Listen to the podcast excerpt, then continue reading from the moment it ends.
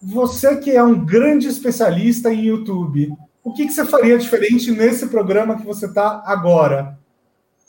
Olha, talvez eu iria um pouquinho para a parte técnica aí, é, fazendo uma abertura com um logotipo, com uma trilha animada aí, incluindo aqui no software é, de gravação aqui de vocês, para deixar um pouco uma coisa um pouco com a cara um pouco mais profissional. Isso é o que eu faria de diferente até o momento, mas eu gosto muito da pegada é, de vocês do Story Talks, porque vocês colocam bastante assim a característica de vocês e a personalidade de vocês dentro do programa. Isso eu acho fundamental. Olha aí, uma boa resposta para puxar o saco dos apresentadores. Bem-vindos ao Story Talks Café, seu podcast semanal de comunicação e negócios, onde eu e o meu sócio Paulo Ferreira entrevistamos uh, sempre um convidado incrível e às vezes dá esses barulhos aí no meio, normal, faz não parte da pandemia, não tem jeito. Paulo, quem é o grande especialista em YouTube? Nosso convidado de hoje é formado em comunicação social e, aos 21 anos, já havia montado seu primeiro negócio. Em 2013, ele fundou a Unique, que hoje é focada em gerar relevância e autoridade para seus clientes.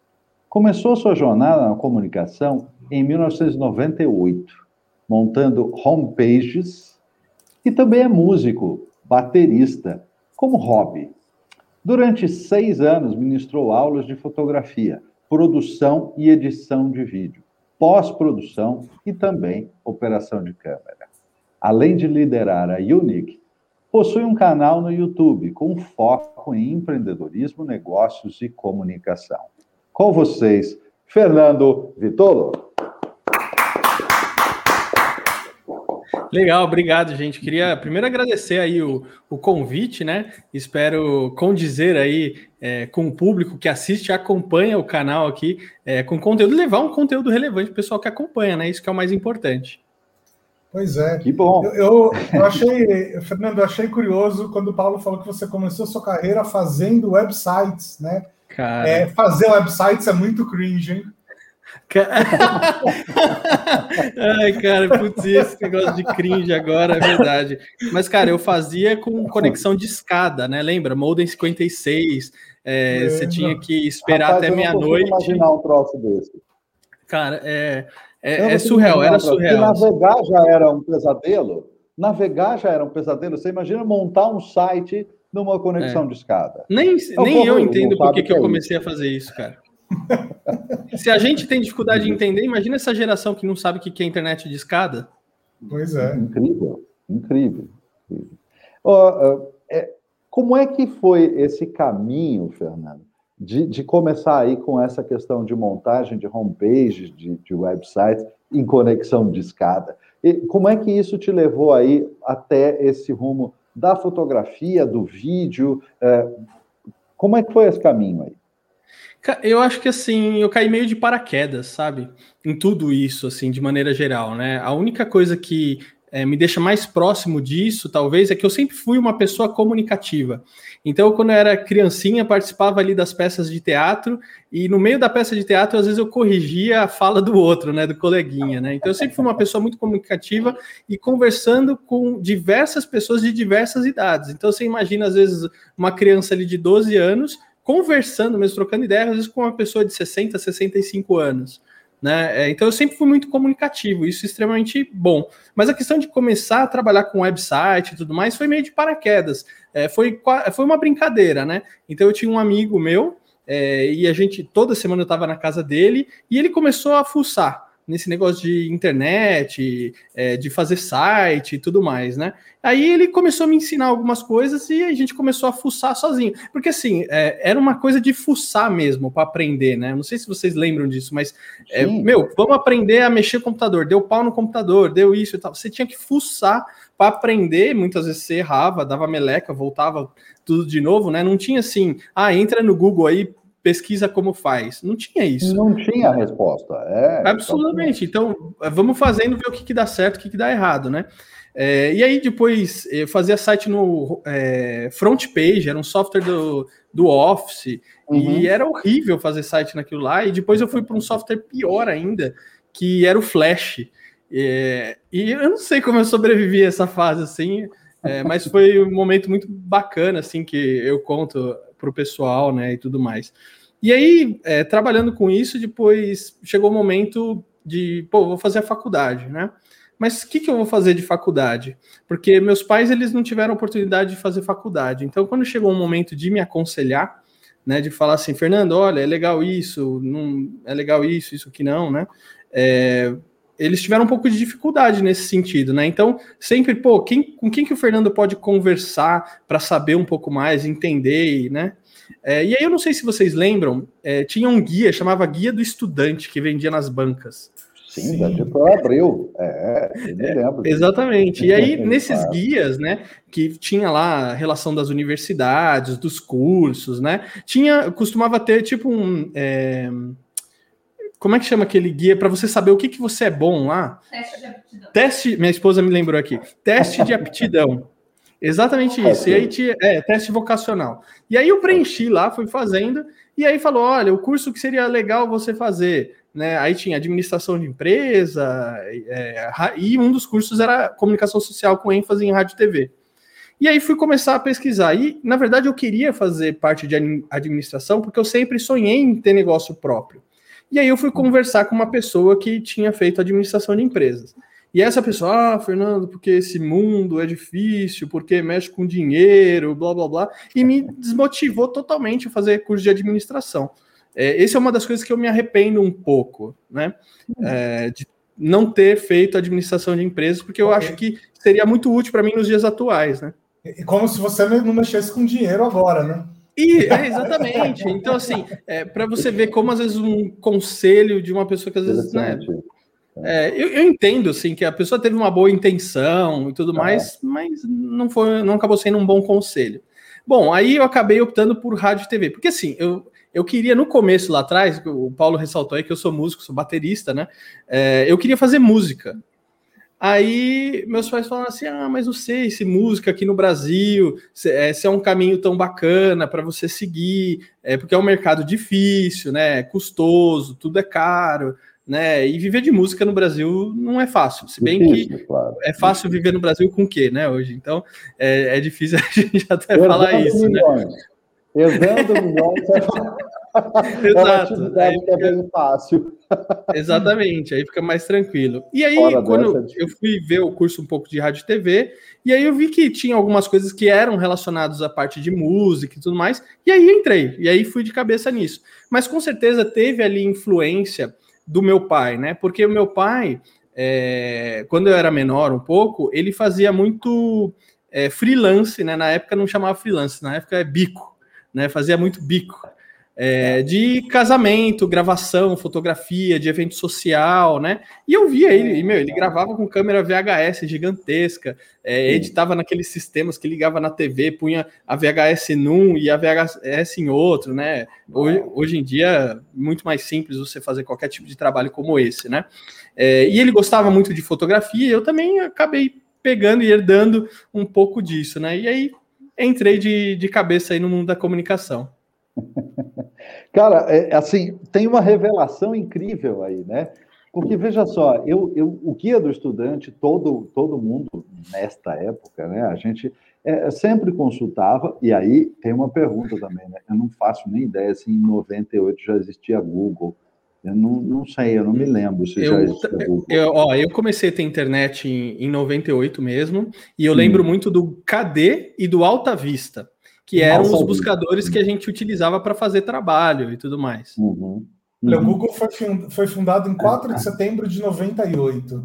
Então é, é isso, então... nem não não estava, era incipiente ainda e principalmente não tinha todas as respostas, como ele tem hoje, nem qualquer coisa você encontra lá. Então, de fato, a gente usava o guia do estudante de verdade.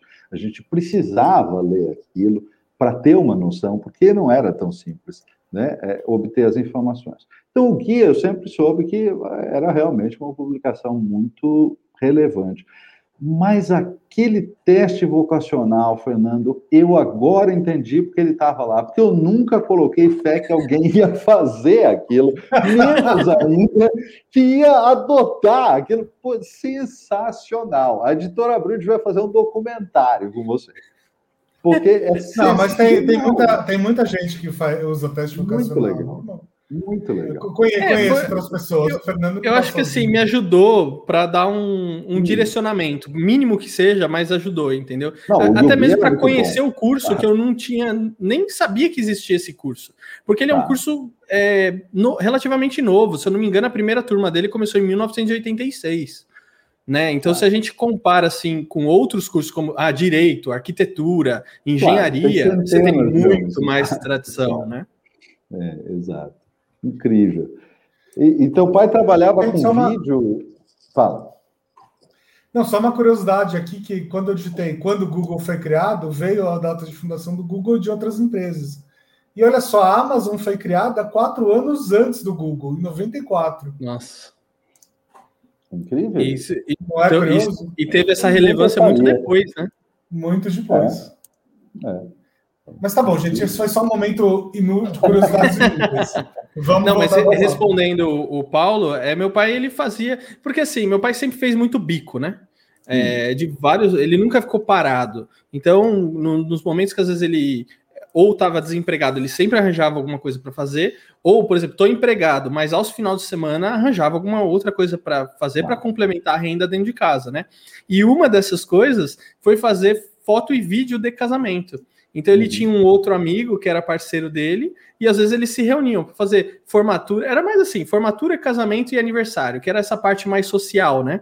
É, e eu acompanhei isso muito de perto. E teve até alguns, alguns eventos que eu fui com ele, assim, ajudava, pequenininho, ajudava dentro da limitação de uma criança, né? É, mas sempre estava ali acompanhando ele. Hoje é, é interessante porque ele que me acompanha é, na empresa, né, me ajudando nessa parte de gravação, na parte técnica e tudo mais. Então, quando eu comecei a, ministrar cursos, é, tinha um benefício dentro da escola que era muito legal, que era assim, os parentes diretos, como pai, mãe, irmãos e esposa, podiam fazer os cursos é, sem custo dentro da escola. E esse momento, meu pai aproveitou para se atualizar. Então, poxa, tinha o um curso de câmera, tinha um curso de Photoshop, um curso de edição de vídeo, um curso Olha, de tratamento de imagem, eh, de fotografia e assim por diante. Ele fez um monte de coisa para se atualizar e é ele que me ajuda desde então, desde 2013, aí, quando eu fundei a Unique. Claro que ele me ajudou muitas vezes antes também, é, mas mais forte ainda quando eu montei a Unique. Essa é uma história muito legal, né? Você devia considerar contar essa história, uh, por exemplo, no site da Unique, né? que é uma produtora que, que é, é uma coisa de família, né? É muito legal isso. Exatamente. E é bom, é por isso que eu gosto de conversar com vocês, porque às vezes vem esses insights também, né? Eu gosto de falar que assim, a gente não constrói nada sozinho. E a vida do empreendedor ela é muito solitária. E às vezes quando você se encontra com amigos para bater papo, igual a gente tá fazendo aqui, às vezes vem esses insights bacanas, né? Tipo, uhum. poxa, Fernando, olha que história legal, isso é uma coisa que você devia contar para as pessoas. E realmente, Bruno, você tem razão, é uma coisa que eu devia é, me aproveitar, me apropriar mais disso para compartilhar, é verdade. Não, pra, você sabe a que... gente, eu e o Paulo, a gente já foi no estúdio do, do Fernando, não sei se ainda no mesmo lugar. O né, Paulo não foi... chegou aí. Ah, não chegou aí? Você que foi na casa não. dele? É, eu fui na casa ah. dele. É, então, mas é ainda no mesmo lugar. Já mudamos algumas coisas aí, ah, legal, mas, mas, é no mesmo lugar. Então, na, na pré-pandemia, né, naquele outro mundo, eu cheguei aí no estúdio do, do Fernando para gravar um programa com ele. E é muito legal o estúdio dele, porque tem um monte de quinquilharias ali do passado, né? Máquinas antigas, máquina de fotografar, máquina de filme, videogame antigo. É, assim, é muito legal, eu acho que remete a essa um ambiente que remete a essa história familiar, né? Realmente você deveria apostar nisso, viu? Cara, e isso é muito legal que você comentou, que é o que a gente chama de museuzinho, né? A gente fez um mini museu nosso hum. lá. É, tem até a câmera do meu avô antiga, que é de duas lentes, que é tipo um caixãozinho, assim, né? É, e, cara, foi impressionante, porque recentemente eu fiz é, um podcast, um bate-papo com o jornalista Heródoto Barbeiro, né? E ele foi lá. E ele viu essas coisas e ele falou: Meu, isso aqui é muito importante, a história, é, precisa manter isso. E realmente, cara, porque assim, eu tenho minha primeira câmera analógica lá, depois eu tenho minha primeira câmera digital, e depois eu tenho minha primeira câmera filmadora, que era com mini DV. E a câmera VHS do meu pai, que ele fazia casamentos, e a câmera analógica, que ele também fazia fotos, tá lá. Né? E isso é tudo parte da nossa história, para a gente até lembrar, hum. poxa, meu, olha qual era o, o trampo para fazer é, antes uma fotografia, um vídeo, e hoje a gente tem hum. muito mais recurso, muito mais fácil de fazer, né? Mas, inclusive, é, é, é curioso isso, né? Às vezes as pessoas olham grandes marcas e, e, e enxergam ali né, no, no, logotipo ou embaixo ali na marca, está escrito assim, since, e aí o ano, né? Ou desde tal ano. E aí, quando você pega, por exemplo, sei lá, a Leves. A Leves está escrito lá, desde 1800 e sei lá o quê. Muito bem. Mas, gente, entenda o seguinte: quando a Leves escreve desde 1800 não sei o quê, é óbvio que ela não era uma indústria, é óbvio que ela não era só jeans, é óbvio que ela não era exatamente a mesma coisa, mas havia um passado de, no caso deles, costurar roupas para os mineiros, para os mineradores e aquela coisa, roupa muito resistente. E ele puxa essa história e diz que ele faz aquilo que ele faz desde aquela data. Então, é, Fernando Vitolo, a Unique deveria botar embaixo do nome desde 1900 e não sei o quê, porque na realidade existe esta é, ligação com a coisa. Sim. Não porque era idêntico, mas porque é existe essa ligação na coisa. É, e, e, as pessoas não se dão conta de que existe essa, essa visão uh, de que ah, a, a, data de fundação da empresa. Não, não é exatamente isso. Tem, tem uma outra linha a ser puxada aí, que, aliás, é muito legal. E eu vou, só para culminar essa coisa toda, fazer a seguinte revelação para você. Eu também trabalhei fazendo bico em casamento, eu tinha 15 para 16 anos, e eu fazia bico de iluminação. Segurava a tocha ali, né? Segurando a tocha, exatamente. Cara, e sofri. E era um calor aquilo lá. E aí de você botar a mão depois daquilo lá quando você acabasse de desligar, hein? Pois é, fritava. É, fritava. Hoje o equipamento é mais leve, não esquenta, é uma delícia. Então, é, é, é, muito legal pensar né, nessa, nessa história aí de pai e, e, filho, porque na época que seu pai trabalhava com isso, era um outro mundo, né? As pessoas não tinham nenhuma intimidade com a tela, por exemplo. Eu estava pensando um pouco sobre isso. Quando, quando as pessoas apareciam numa tela? Só em ocasiões muito especiais, né? Tipo, se você era muito famoso, ou na data do seu casamento e depois nunca mais. É. Muita gente, inclusive, passava a vida inteira sem nunca ter sido filmado, né? E, e hoje, já na, né, na nossa geração, é, é, o contrário, você é filmado o tempo todo. O tempo todo, né? É o tempo né? todo. Essa... Eu, cara, eu acho, eu acho interessante, assim, é engraçado, se a gente pegar os casamentos, é, quando às vezes o, o cinegrafista ali passa para filmar os convidados, é interessante, tem gente que pega assim, põe a bebida na cara, né? para uhum. esconder. É, tem gente que vira, é, tem gente que começa a dar risada sem graça, fica né, uma coisa toda é, desajeitada, assim. É, é, e hoje é muito diferente realmente essa exposição. E aí tem uma questão importante, porque assim, não sei se você tem na sua casa fotografias antigas, quando você era criança, adolescente. Claro, claro. Cara, isso é muito legal de ver. É muito legal, porque isso te remete às lembranças e te traz uma coisa nostálgica, assim, muito forte. E quando a gente vai para o vídeo, é mais forte ainda, porque você fala assim: caramba, eu falava assim, essa era a minha voz, era assim que eu agia, porque a gente esquece também de como que a gente era e de como as coisas mudaram. Meu, olha a minha roupa. Caramba, que tosco isso, e né, é, traz essa questão. E eu acho com as redes sociais, né, é, com essa autoexposição, ele traz esse é, esse benefício, né, vamos dizer assim, da gente criar mais lembranças ou mais momentos como esse, que às vezes a gente não tinha tanta oportunidade antes, até mesmo porque, por ser caro. Meu, você tirar foto era caro, né? Você tinha que primeiro escolher o filme que você ia comprar, era 12, 24 ou 36 poses. Aí você tirava a foto com o maior cuidado possível. Gente, não vamos piscar, hein? Todo mundo imóvel.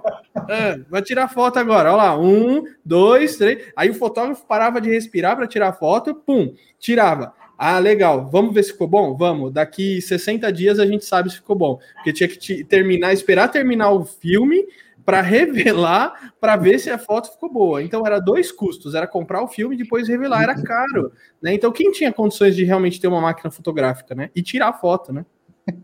E o pior de tudo é que se alguém fechou o olho, você não sabia. Ah, é, não sabia.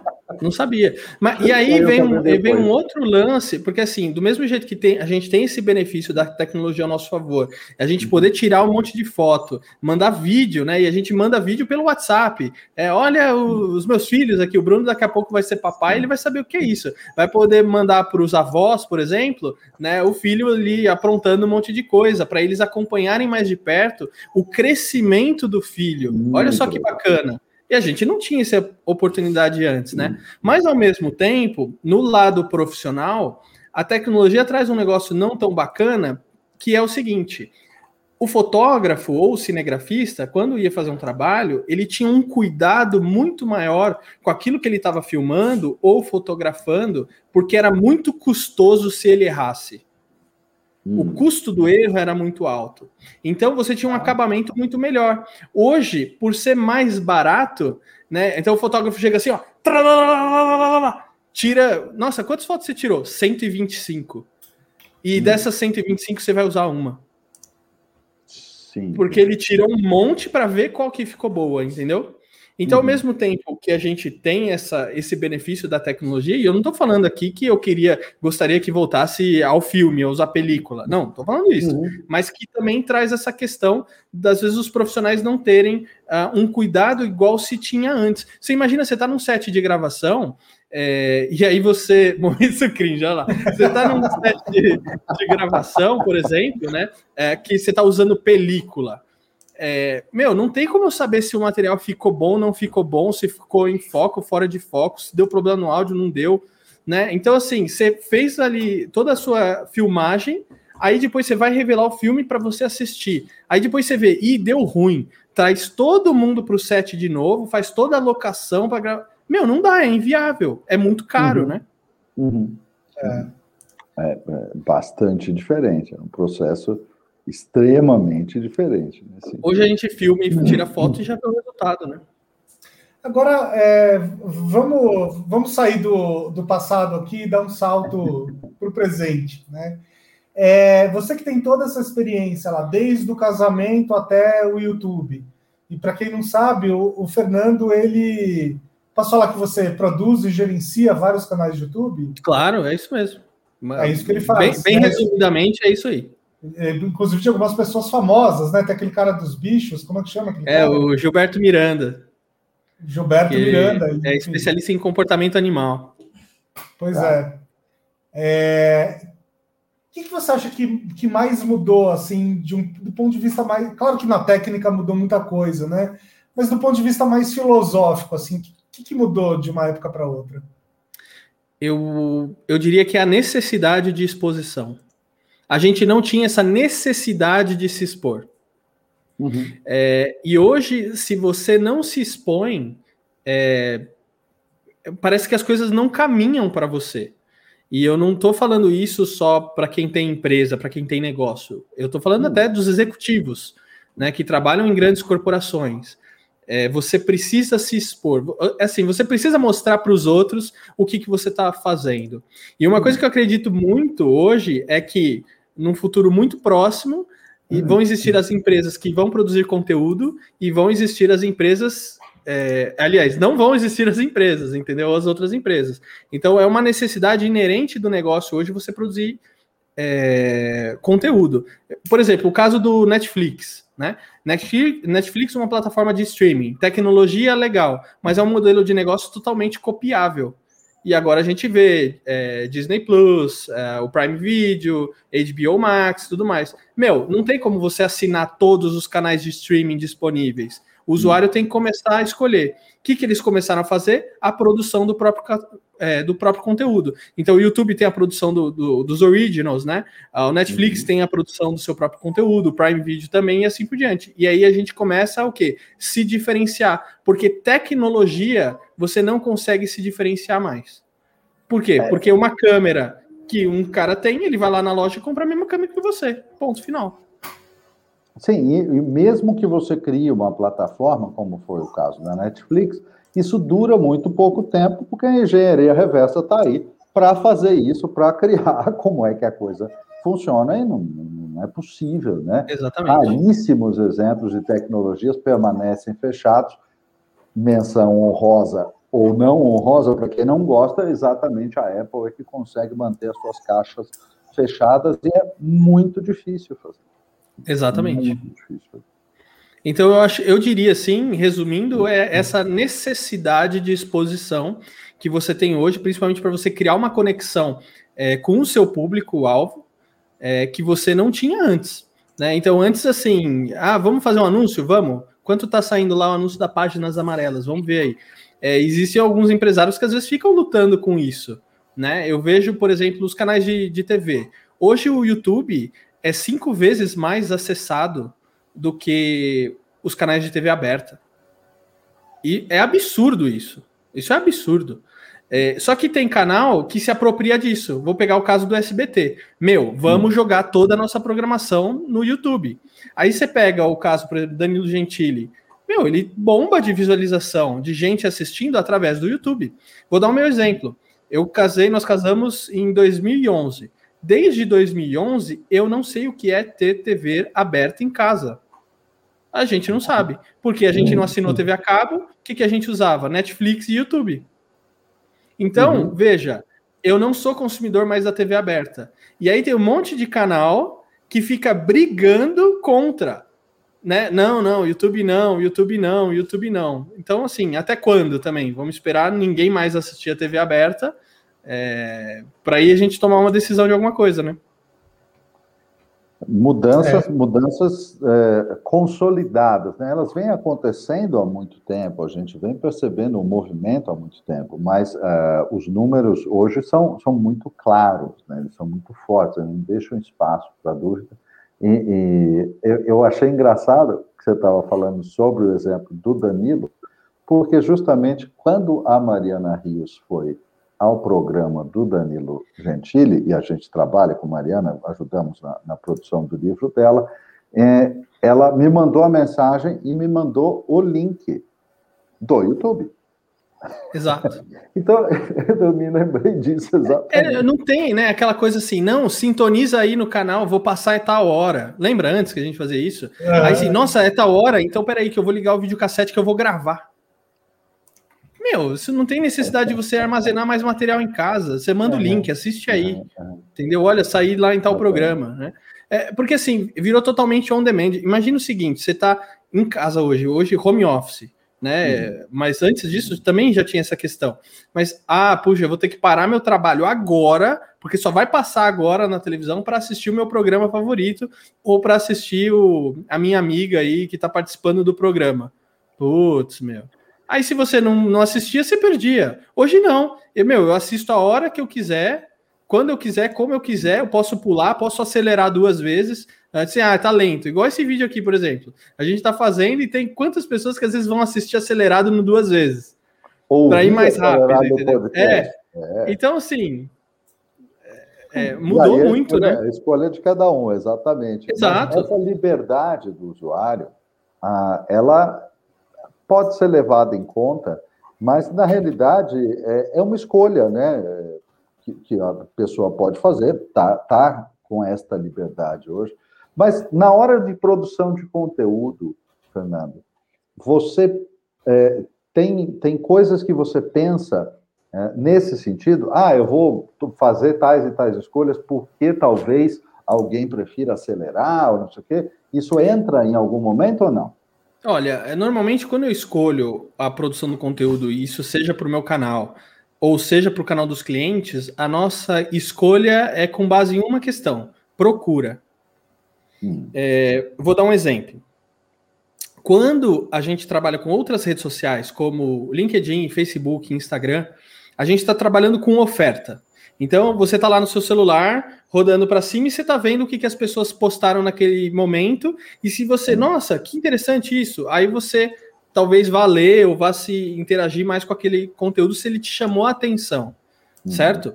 E quando você faz um post lá, né, em uma dessas redes sociais, uhum. é, talvez até menos de quatro horas, aquele post já é, virou lixo, vamos dizer assim. Lixo em qual sentido? De, cara, venceu. Entendeu? Porque daqui quatro horas a pessoa já está rodando a timeline dela ali e não vai ver mais o seu post. Seu já post é antigo, ultrapassado, cara. não dá. Quando a gente vai para uma plataforma igual o YouTube, o YouTube ele trabalha com procura. Ou seja, a pessoa é, tem uma necessidade em cima daquele conteúdo que ela está procurando e ela está precisando naquele momento. Então, quando a gente vai para o Google, Google, primeiro maior buscador do mundo. YouTube, segundo maior buscador do mundo, que pertence ao Google. Qual que é o grande segredo, é a grande sacada deles? Procura.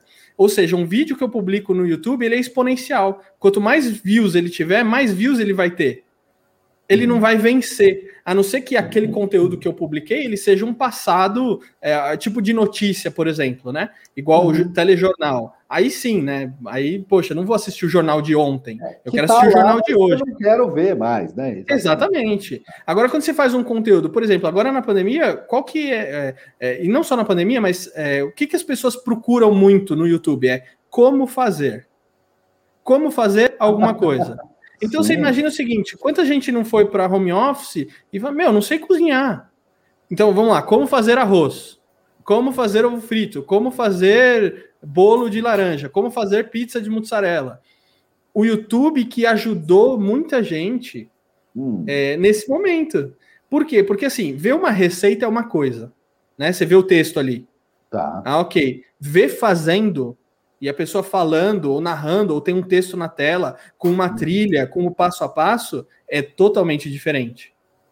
É muito, não, então, é muito mais completo. Claro. É como você está dentro da cozinha assistindo alguém fazer. Exatamente, exatamente. Eu ponho o celular ali na cozinha e estou acompanhando, estou ouvindo e talvez eu estou fazendo até junto. Eu posso assistir uma vez, né, para ver todo o passo a passo, para ver os ingredientes que eu vou precisar e depois uhum. eu ponho lá junto e vou fazendo junto. Ah, que legal, olha, né? Tipo, não tem a Ana Maria, né? Que aí a mulher tinha que assistir, a dona de casa tinha que assistir de manhã cedo. Agora não tem mais isso, né?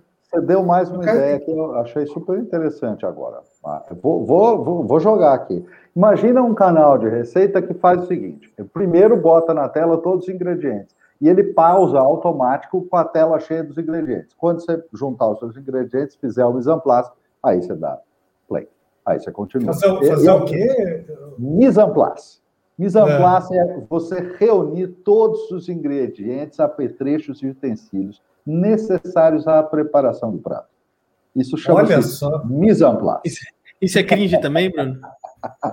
Não sei, isso, isso é alienígena. Mas eu não estou nem aí, porque assim, é, todas as coisas que têm a ver com cozinha e, e ser chefe de cozinha, eu, já, eu que já tive restaurante, cara, eu acho isso o máximo, amo. Exato. Então, eu, eu, eu acho que, assim, o, que eu acredito muito na plataforma do YouTube é justamente por isso. É, quanto mais tempo o seu vídeo está na plataforma, mais relevância ele está gerando para dentro da plataforma, entendeu? Ah. É, então, às vezes, você postou um vídeo naquele momento, ah, não deu muitas views, não sei o quê. Legal, mas vamos esperar o tempo um pouco, né? Porque às vezes, com o tempo, aquilo vai gerando mais procura, as pessoas vão indicando mais o vídeo e tudo mais, e o vídeo está lá. Então, então quer dizer que, por exemplo, quando essa gravação for para o ar, a gente tem que colocar é, Fernando Vitor explica como bombar no YouTube? por exemplo, isso, é um, isso, é, isso já virou, é uma... então, é, virou aqui o nome do programa. então, isso já é um, já é um, um chamariz para a pessoa é, assistir ou procurar assistir. Por quê? Porque às vezes ela procura exatamente isso: como fazer o meu canal no YouTube, como bombar no YouTube, como fazer para ter várias views no YouTube, por exemplo, entendeu? É, como contar a minha história de maneira engajadora. Como perder o medo de falar em público, que a gente fez lá para o meu canal. Como falar em público, né? O que é storytelling? O que é também é uma é, é um título que dá bastante visualização. Né? Às vezes a pessoa pega o que é, tá? Em vez de. Porque assim, tem uma galera que não quer ler. Então, como o YouTube é o segundo maior buscador do mundo, isso significa que muita gente vai atrás primeiro do conteúdo em vídeo, para se não achar, aí ela vai para o Google para ler. Mas porque provavelmente tem. Porque provavelmente tem alguém no YouTube que vai me falar e vai me mostrar. Mas, inclusive, eu tenho dois filhos, um de 22 e um de 17. E, obviamente, eles vão procurar o vídeo primeiro mas não existe nenhuma dúvida que eles querem o vídeo, que eu acho muito curioso isso. Agora, você falou uma coisa interessante aí. Alguns vídeos sobem na plataforma, não, não necessariamente bombam muito ou são muito viralizados no início, e depois eles começam um crescimento, que é aquilo que a gente chama de cauda longa. O produto está uhum. Tá lá, não tem custo de manutenção e ele fica. E aí, de repente, ele pega uma outra onda que, que levanta. Existe alguma, alguma análise que você faz do, do que, que ajuda esses vídeos que têm cauda longa, que têm vida longa aí de, de crescimento? Tem, tem alguma coisa que você pode apontar para a gente? Então, o que que. Primeiro, assim, a gente precisa entender o que, que as pessoas querem saber. É, lembra aquela questão assim? A gente até conversou um pouco no Como Perder o Medo de Falar em Público. Não é sobre você. Isso funciona muito para o YouTube. Não é sobre você. O cara que começa o canal falando sobre o que ele quiser, porque ele simplesmente gosta daquele conteúdo, é, é válido, é válido. Mas para o começo, isso é difícil, até uhum. você criar a sua audiência. Sim, isso é extremamente sim. difícil. É, então, poxa, primeiro eu vou fazer o seguinte: primeiro eu vou começar a publicar conteúdo que as pessoas precisam. Sim. O que, que as pessoas precisam dentro é, daquilo que é o meu segmento? Então, essa é a primeira coisa, você fazer uma pesquisa com base no que as pessoas precisam. O outro ponto é você fazer o SEO do vídeo. Então, hum. lembra que eu falei que eu trabalhei com websites, né? É, quando começou essa onda dos buscadores, Google, fazer anúncio patrocinado dentro do Google, é, uhum. teve uma outra onda que foi assim: como eu apareço no Google sem pagar? Que é o famoso SEO, Search Engine Optimization. Ou seja, a otimização do seu site para que você apareça nos mecanismos de busca, no caso Google, de maneira gratuita, ou seja, sem pagar ali na primeira página. Uhum. De, do mesmo, da mesma maneira que a gente faz isso para o site, a gente também faz isso para os vídeos do YouTube. Uhum. Para ajudar as pessoas a encontrarem o seu vídeo dentro do YouTube ou até mesmo dentro do Google, porque a gente precisa entender o seguinte: o YouTube não é do Google. Quando a gente faz uma busca no Google, o Google te sugestiona vídeos que estão dentro do YouTube. Uhum. Então, primeiro ponto, eu vou falar sobre é, o que as pessoas estão procurando, o que, que elas precisam, o que, que elas querem saber dentro daquele meu segmento de atuação.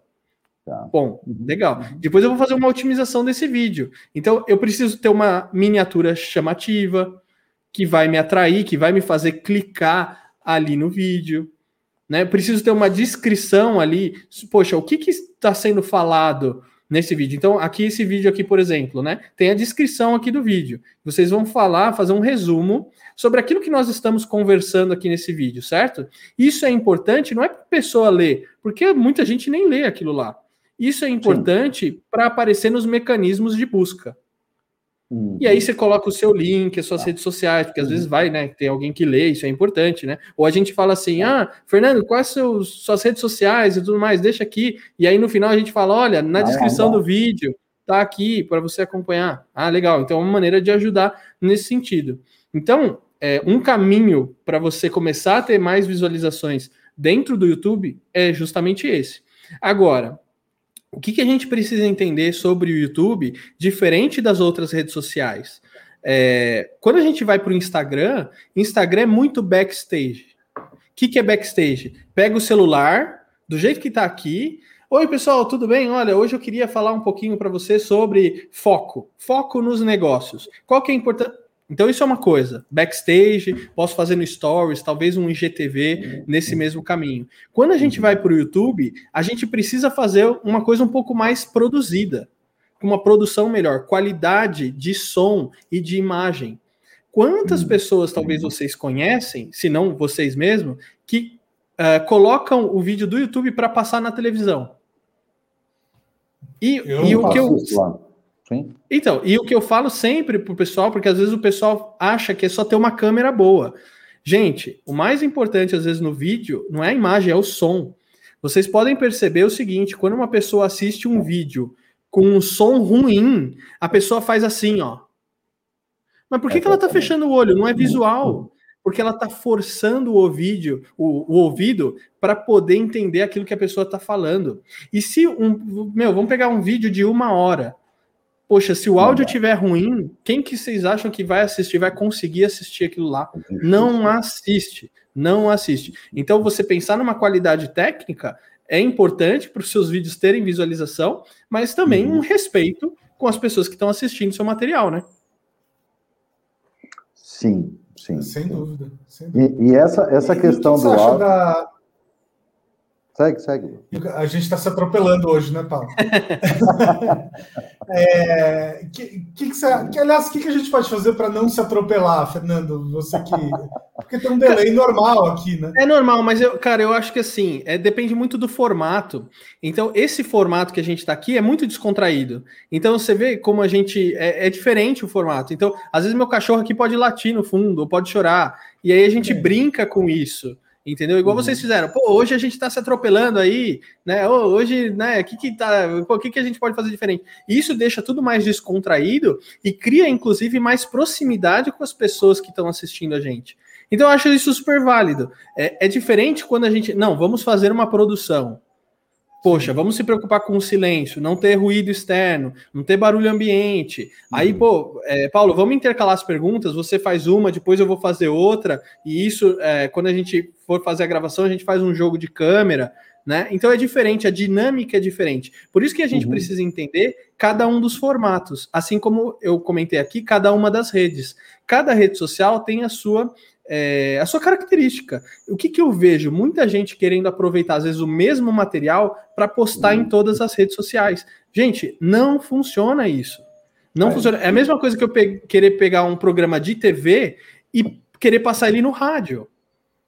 Meu, não vai funcionar. Porque uma coisa é aquilo que eu tô é, ouvindo só, outra coisa é aquilo que eu tô vendo e ouvindo. Né? Então, quando a gente tinha aquelas novelas de rádio, era uma dinâmica. Quando a gente tem a novela na televisão, a dinâmica é totalmente diferente. Então a gente precisa entender para qual mídia que a gente está indo e qual o formato daquilo lá, né? Perfeito, perfeito. E o que, que, você acha desse novo formato que tem no, no YouTube, que é tipo os stories do, do Instagram, acho que chama Shots, não é isso? É, cara, isso aí é uma concorrência, é uma maneira que o YouTube teve para concorrer aí com o TikTok, é, para concorrer com é, o próprio Instagram e assim por diante. Então, poxa, as redes sociais também são uma empresa, né? Cada uma delas é uma empresa. Tá vendo ali, poxa, qual que é a demanda dentro de cada uma dessas redes sociais? O que, que as pessoas estão gostando, não estão gostando, onde as pessoas estão investindo mais seu tempo e sua energia. É, e aí, pô, vamos tentar agregar isso dentro da minha plataforma também. Particularmente, isso eu estou falando uma é, questão, uma visão pessoal minha. Eu não gosto porque ela tem uma validade muito diferente do que aquele vídeo que a gente publica no YouTube. Lembra que a gente falou da validade aqui no, no começo? Então, quando a gente vai para esses shots, é, a gente tem essa validade. Fiz ali, legal, daqui a um tempo, meu, isso morreu. E aí a gente fica investindo tanta energia, tanto tempo, tanto dinheiro numa coisa que vai acabar daqui a pouquinho, eu prefiro investir numa coisa pensando mais no longo prazo, numa coisa que vai ficar e perdurar por mais tempo. Então, sempre quando eu falo assim, meu, vou publicar alguma coisa em, em alguma, em alguma rede social, é, qual que eu acho que aquilo, aquele material vai durar mais e vai me trazer os resultados que eu estou esperando. Ah, Fernando, você está uhum. falando para a gente então sair do Facebook, sair do Instagram, largar todas as redes sociais e ir só para o YouTube? Não, eu não falei nada disso. É, absolutamente não. Principalmente que você vai ver a minha atuação dentro do Facebook, dentro do Instagram, dentro do LinkedIn, mas com energias diferentes. Só isso. Uhum. Perfeito, perfeito.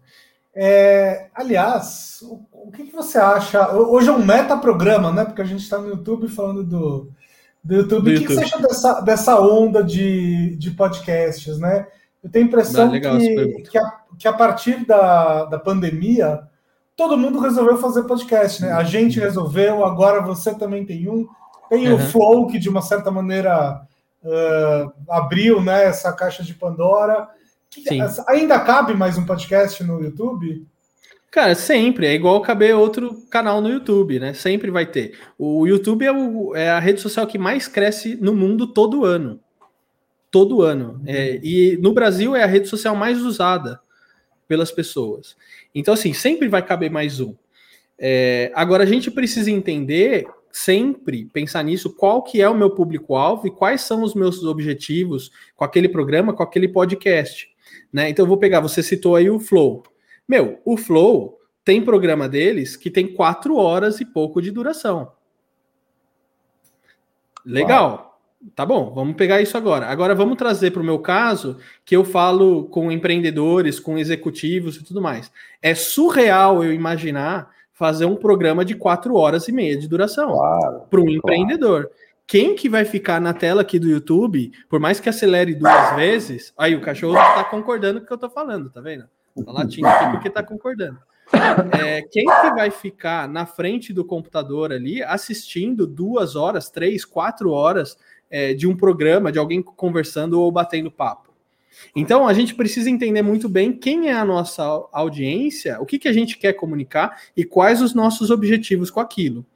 Quando a gente fala de podcast, porque, por exemplo, no caso do meu podcast, eu disponibilizo no YouTube, que tem imagem e som, mas uhum. eu também disponibilizo nas plataformas de streaming, né, de, é, de podcast e tudo mais. Que é o que a tipo gente Spotify. Faz Exatamente.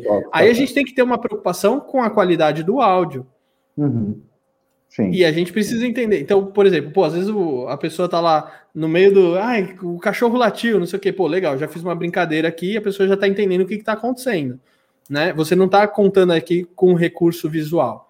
Uhum. É, então a gente precisa sempre entender isso. Cabe outro podcast? Sim, mas não, não dá para a gente ficar replicando o mesmo formato de outras pessoas para gente. Uhum. Ah, o Flow faz quatro horas de programa, vou fazer quatro horas de programa. Não, com quem que você quer comunicar? Né? Por exemplo, aí, o deixa Flow... eu perguntar para vocês que estão justamente falando desse exemplo e outro. Vocês ouviram quatro horas de podcast? Vocês conseguem ouvir quatro horas? Eu já eu ouço. Eu, eu, eu é mesmo. Não, quatro eu já ouvi. Mas não numa tacada só, né? Eu vou Exato. Ouvindo, não tem como. Tem como. Eu já ouvi duas horas, duas horas e pouco de podcast, mas é por quê? Porque era uma pessoa que eu realmente estava muito interessado em ouvir, em acompanhar, em ouvir a história, ouvir a trajetória daquela pessoa, ou aquele conteúdo, eu estava precisando muito daquele conteúdo para aplicar no meu dia a dia. Mas tá. assim, dá para contar no dedo isso. Dá para contar no dedo. Ah, Sim. mas Fernando, tem, o Flow tem um monte de visualização, tem um monte de gente que acompanha. Sim, é, primeiro, às vezes não ouve numa tacada só, igual o Bruno comentou, e precisa entender o público-alvo deles. Né? Pô, às vezes o cara traz lá MC fulano de tal. Cara, eu não acompanho MC. Eu não vou assistir o programa, eu não vou ver o programa. Sim, ah, Fernando, não sei o quê. Não, eu, eu só não gosto. Exatamente. Então tem um não, público para aquilo lá. Se aquele público é, gosta e, tipo assim, esse tipo de formato vai, legal. Agora, só que a gente tem que imaginar também algumas profissões, né? Uh, por exemplo, o rádio. O rádio tem muito essa característica, né? Lembra o pessoal que trabalha à noite, na madrugada, que às vezes trabalha sentado, não tem TV. O que, que a pessoa às vezes vai é, fazer durante a noite? Meu, vou ouvir o rádio. E às vezes ela fica ali quatro, oito, seis, oito horas ouvindo o rádio. E aí, no formato de podcast, vai funcionar. A minha esposa lembrou aqui agora, o Diguinho Coruja. O Diguinho Coruja tem o programa dele que é no YouTube, mas que ele também ele é um formato de programa de rádio para as pessoas escutarem. E o programa dele é o que é à noite de madrugada. Uhum. Tem o, o, Igor, né? Agora, o Igor Guimarães também é de madrugada, porque vai pegar justamente esse pessoal que vai ficar um tempão ali acompanhando eles, e tem tempo para isso.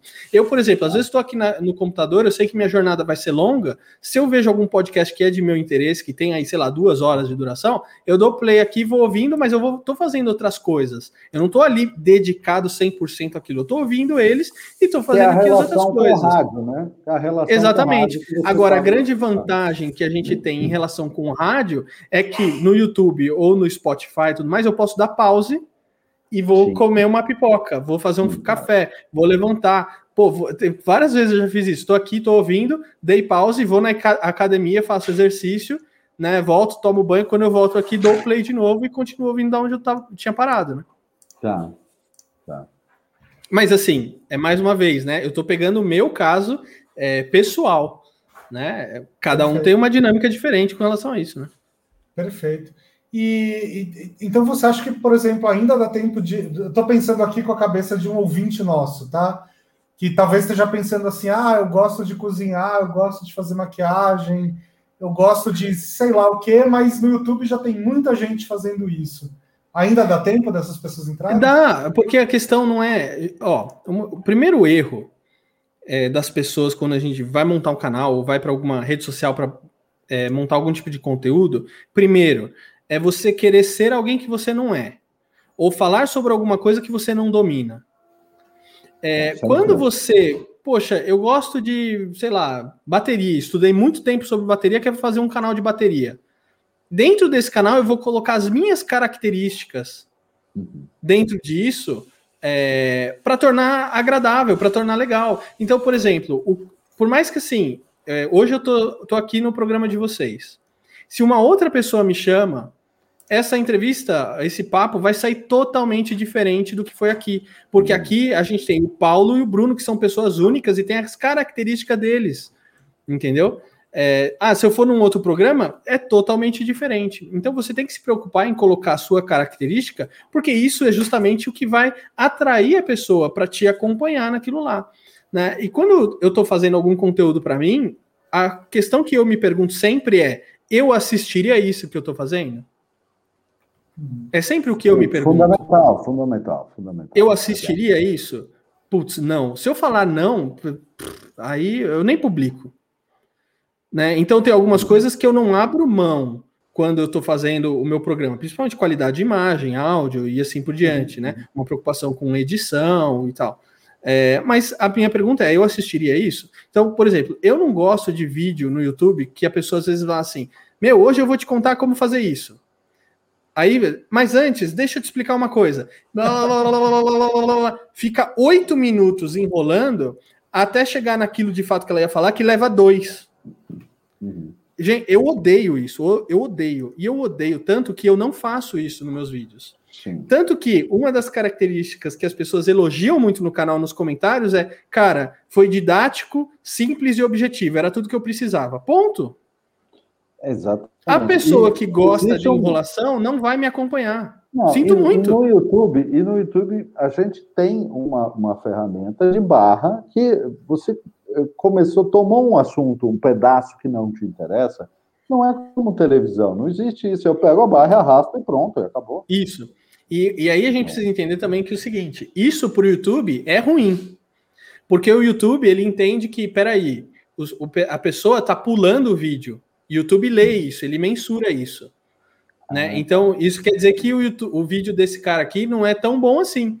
E ele indica isso justamente para o produtor, para ele falar, cara, ó, onde você está perdendo seu, as pessoas aqui que estão acompanhando o seu vídeo uhum. ou o seu canal? Nesse momento aqui, ou as pessoas já estão pulando direto. Cara, e é engraçado porque assim, você começa às vezes a ver os comentários dos vídeos, aí a pessoa às vezes comenta assim, vem lá uma pessoa, Olha, ele começa a falar sobre o assunto do vídeo no minuto tal. E já deixa o link para você clicar. Cara, mas é surreal isso, entendeu? A pessoa ir lá e assim, meu, olha, é, oito minutos é de encheção de linguiça e vai para o ponto certo nesse ponto aqui, né? É, isso, cara, para mim, para mim não faz um sentido, conceito, entendeu? Não. E, e, outra coisa, isso tem um conceito que, que não faz sentido em termos de relações humanas. Porque veja só, Uh, isso é contra o princípio de reciprocidade que as pessoas têm. Se eu faço um vídeo, gravo alguma coisa, que tem uma instrução, que tem algo claro, que tem um valor claro sendo entregue para quem está assistindo, esta pessoa ganha imediatamente uma noção de goodwill, de boa vontade, de predisposição positiva para comigo, porque ela recebeu o conteúdo.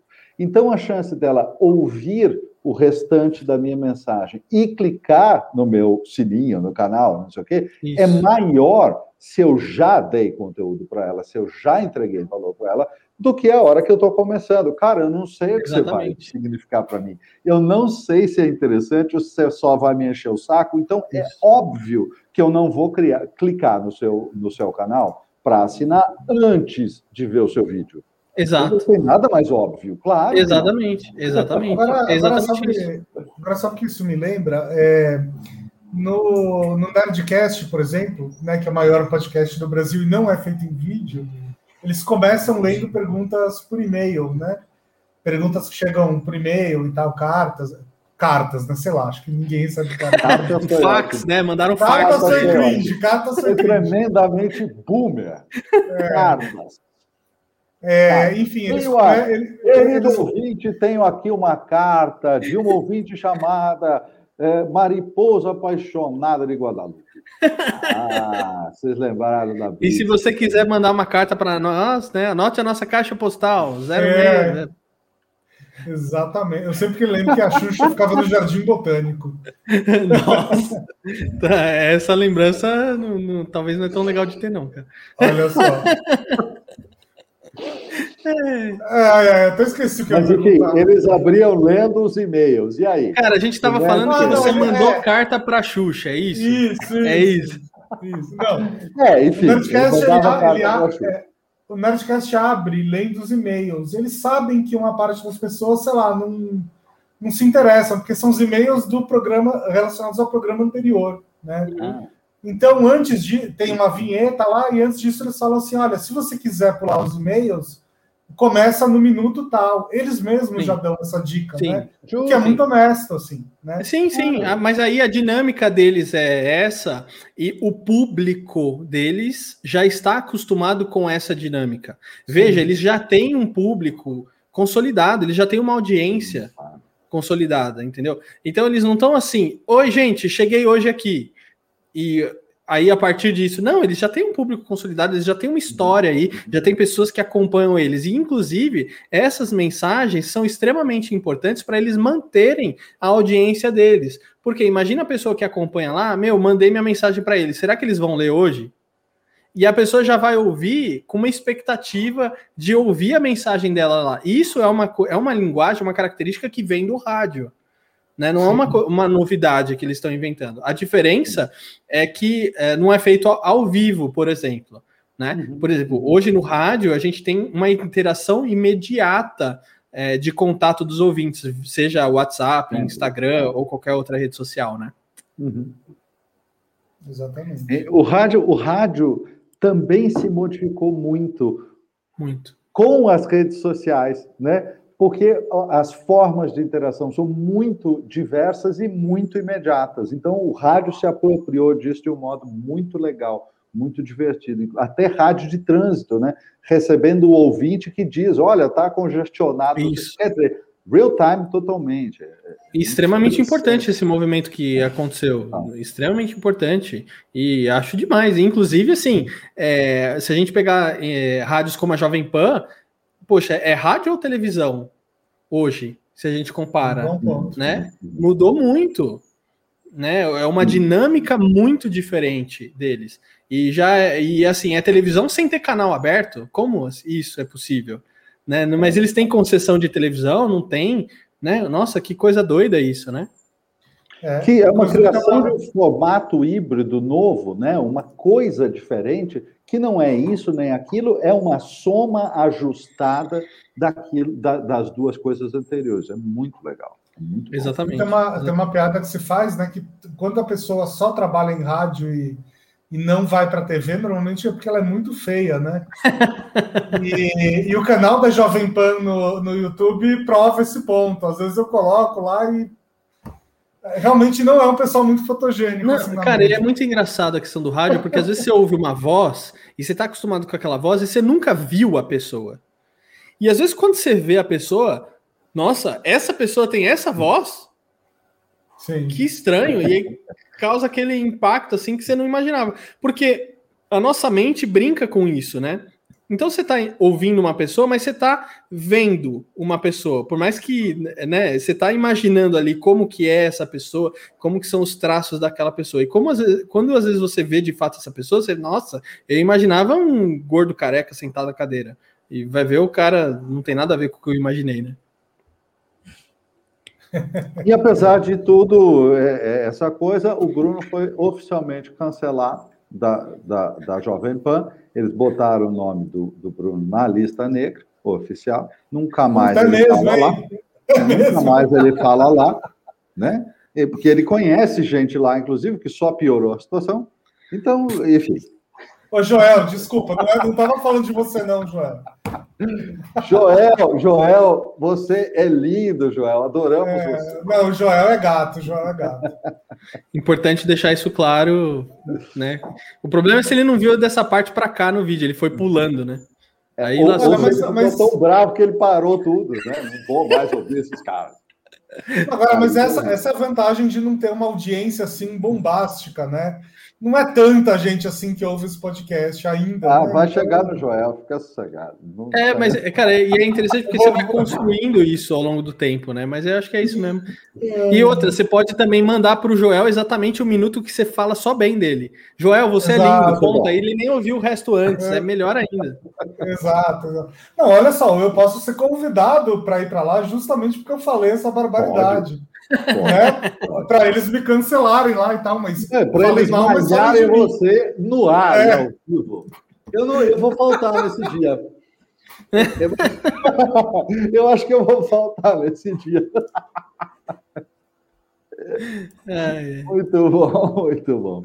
É, Fernando, é, a transformação, como, como é que você vê é, essa questão de, desse, desse, formato duplo, quer dizer, que a gente faz, né, tanto nós no Story quanto você, uh, que é trabalhar com o vídeo, depois gerar um podcast, e o que eu acho curioso é o seguinte, por que, que o YouTube não tem um distribuidor de podcast? Não, por que não, não liga para isso? Porque é o Google Podcasts e está tudo bem pronto? Como é que é? Pois é, é uma boa pergunta mesmo. E, cara, teve várias vezes que às vezes eu tentei ouvir pelo YouTube, só ouvir, eu só queria ouvir, né? Sim. E às vezes ele não deixava ouvir, só ouvir. É, te, eu sei que tem o YouTube Music, é, que eu não sei se ele é, é possível Meu só ouvir que eu tenho. Profundamente amado YouTube Music, que eu uso todo santo dia, você consegue ouvir sem ter que ter nada. Sim. Então, então assim, é, uma, é um caminho é, para você publicar lá. Só que às vezes ele só vai trazer música hum. é, para você, né? Às vezes ele não vai trazer um conteúdo específico que, ele, que você está procurando. Mas eu acho que é uma. Assim, como estão aparecendo diversos podcasts hoje dentro do YouTube, pode uhum. ser que seja uma próxima tendência dentro do YouTube, criar YouTube Podcast, onde ali você já tem os arquivos de áudio, às vezes até para você baixar e tudo mais. É, eu acho que é uma coisa para eles considerarem é, para produzir. Enquanto não tem isso, a gente vai utilizando outras plataformas, igual o Spotify, por exemplo, né? É, não, e eu gosto muito até e uso o, o Google Podcast, mas uhum. assim, uhum. a interface do YouTube ela é muito significativa para mim, porque ela é. me facilita demais. Eu já utilizo muito. Sim, exatamente. Concordo 100% com você. Eu acho que é uma coisa que eles tinham que pensar, se é que eles já não estão produzindo, né? Porque às vezes a gente está falando aqui, questionando isso, daqui dois meses os caras já lançaram, né? Uh, mas eu acho que é uma coisa para eles, pens eles pensarem mesmo de lançar. Inclusive, queria dividir um, um, insight aqui com vocês, que ontem eu estava escutando uh, via podcast o último Roda Viva dessa semana. Né, que foi hum. até como na semana que a gente está gravando aqui, foi com o André Lara Rezende. Quando você estiver ouvindo isso, já acho que foi uns 15 dias atrás. Mas eu fiquei pensando, o Roda Viva é um baita de um podcast. Talvez tenha sido o primeiro podcast. É. o mais famoso por muito tempo. É, e é, é, é importante a gente lembrar que podcast não é uma novidade. Sim. Porque ele está explodido agora. Mas, ó, eu fiz um trabalho na faculdade sobre podcast em 2006. Sim. 2006. Não, não, mas hoje está é se falando novo. muito. Isso, não é um formato novo. É, Exatamente. É, então, e eu acho interessante, até o, o Heródoto estava falando um pouco sobre isso. Ele falou assim: Fernando, é, podcast e rádio é, é áudio. Hum. A gente poderia, em vez de a gente falar podcast e rádio, a gente fala assim, áudio. Né? Uh, YouTube ou TV, a gente pode falar vídeo. Então, tem algumas características diferentes, mas é áudio. De maneira uhum. geral, de maneira mais simples, é áudio. Né? Porque o que, que é, impossibilita esse mesmo programa que a gente está fazendo aqui de passar dentro de uma rádio, de uma programação de uma rádio? Nada. Tecnicamente, nada. Não tem nenhuma nada. impossibilidade para isso. Pode uhum. passar dentro de uma rádio. Sem problema nenhum. Tá, ah, mas Fernando, talvez dentro da rádio tenha algumas características de ter uma notícia, de ter uma publicidade. Tá bom. Então, daqui, ah, passou os primeiros 20 minutos do programa, vai ter um corte para vir o tan, tan, tan, tan, tan, sei, sei lá. Tudo entendeu? bem, mas chama edição isso aí, né? Tem 100 anos. Exato. Tá? Exatamente. É. Exatamente. Uhum. Sem problema nenhum. Né? Agora, a questão é, para mim, eu acho que fica, é que se tornou muito mais fácil e muito mais democrático. Né? Então, por exemplo, para a gente imaginar alguns anos atrás de ter uma rádio, fazer um programa de rádio, fazer um podcast, qual era o uhum. custo disso? Como que a gente viabiliza uhum. isso? Pô, tem que estar tá todo mundo numa mesma sala. A gente está aqui, cada um dentro da, do conforto da sua casa, né? É, utilizando aquilo que a tecnologia traz para a gente, para utilizar, para fazer justamente esse podcast, né? Uhum. É, então, é, eu acho que é a, a, democratização disso. Antes isso estava concentrado na mão de muito, muitos poucos. Hoje não. Hoje vocês têm o canal de vocês, eu tenho o meu canal e assim por diante. O engraçado é que com isso que você estava falando agora, é, eu me lembrei de uma coisa, você estava falando de rádio, da distribuição de rádio e tudo, né? É, e eu me lembrei que existe um problema que, que foi extinto por essa facilidade de, de geração de conteúdo, que era um problema muito sério antigamente, que era das rádios piratas.